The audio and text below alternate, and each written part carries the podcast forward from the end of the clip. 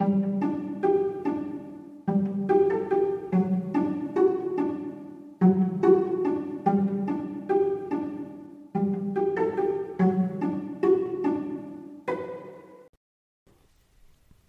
und herzlich willkommen. Schön, dass ihr den Weg in meine Vorleseecke gefunden habt. Macht es euch bequem und leiht mir euer Ohr. Dann lese ich euch was vor. Kapitel 28 Pfluffi rief immer wieder nach seinen Freunden.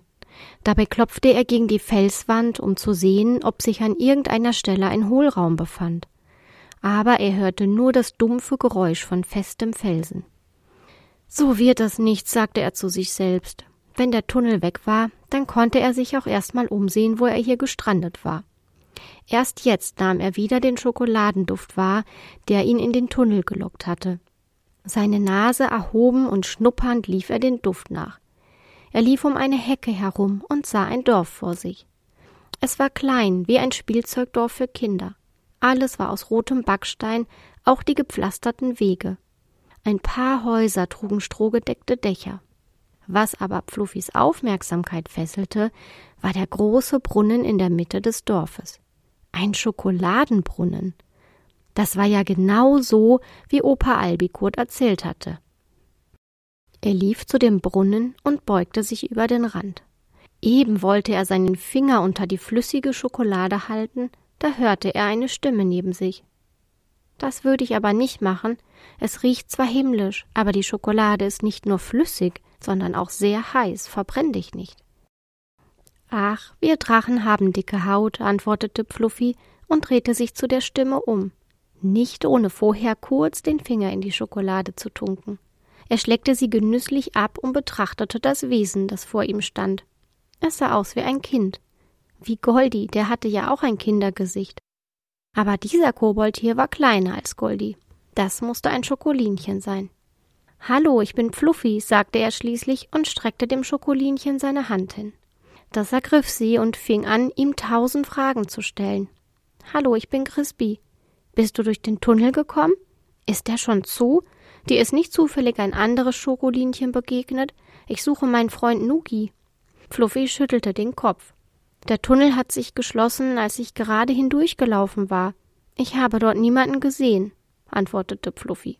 Crispy runzelte besorgt die Stirn und murmelte, das ist aber nicht gut. Inzwischen waren weitere neugierige Schokolinchen zum Brunnen gekommen. Crispy erzählte ihnen, dass Nugi verschwunden war und dass sich der Tunnel hinter Fluffy geschlossen hatte.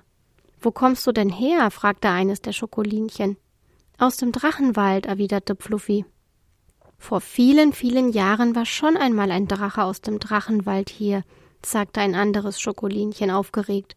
Das war auch ein Drachenkind, wie du. Sein Name ist Albikurt. Kennst du ihn? Fluffy musste lachen. Ja, ich kenne ihn, aber er ist schon lange kein Kind mehr. Er ist der Opa meiner Freunde Drachi und Fliegi. Er hat uns mal erzählt, dass er bei euch war, aber dass er irgendwann den Tunnel nicht mehr wiedergefunden hat. Der Tunnel erscheint immer nur zwei Wochen im Jahr.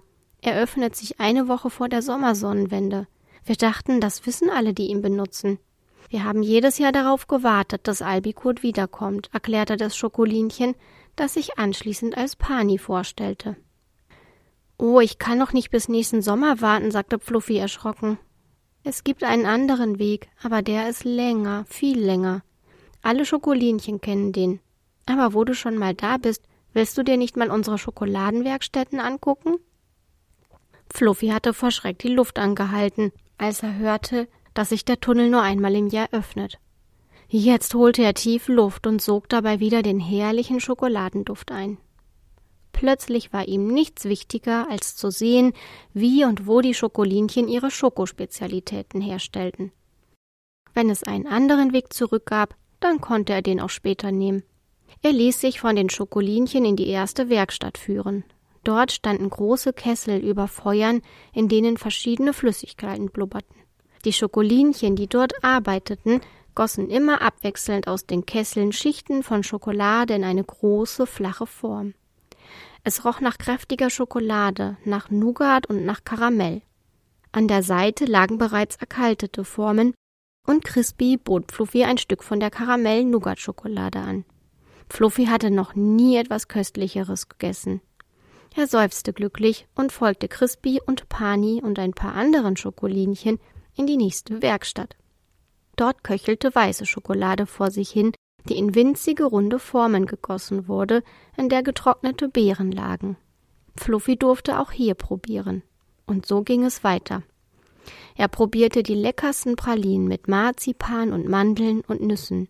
Es gab auch mit Schokolade überzogene Gummibärchen und schokolierte Früchte.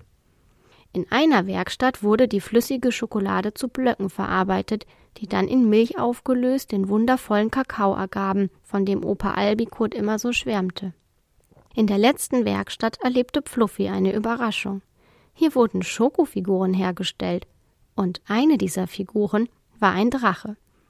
Pani grinste und sagte, auf diese Idee sind wir nach Albikots Besuch gekommen.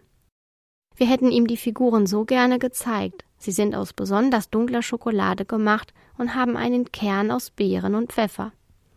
Fluffy probierte vorsichtig eine der kleinen Figuren. Pfeffer in Schokolade klang für ihn seltsam, aber die Schokodrachen schmeckten unglaublich gut. Es wurde Abend und Fluffy beschloss, noch einen Tag zu bleiben.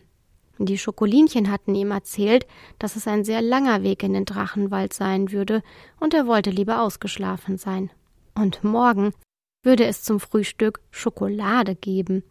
Davon hatte er schon immer geträumt. Hat euch diese Folge gefallen? Dann seid bei der nächsten wieder dabei und erlebt neue Abenteuer mit unseren Freunden aus Malaminupuni und aus dem Drachenwald. Ich freue mich schon auf euch. Tschüss und bis bald.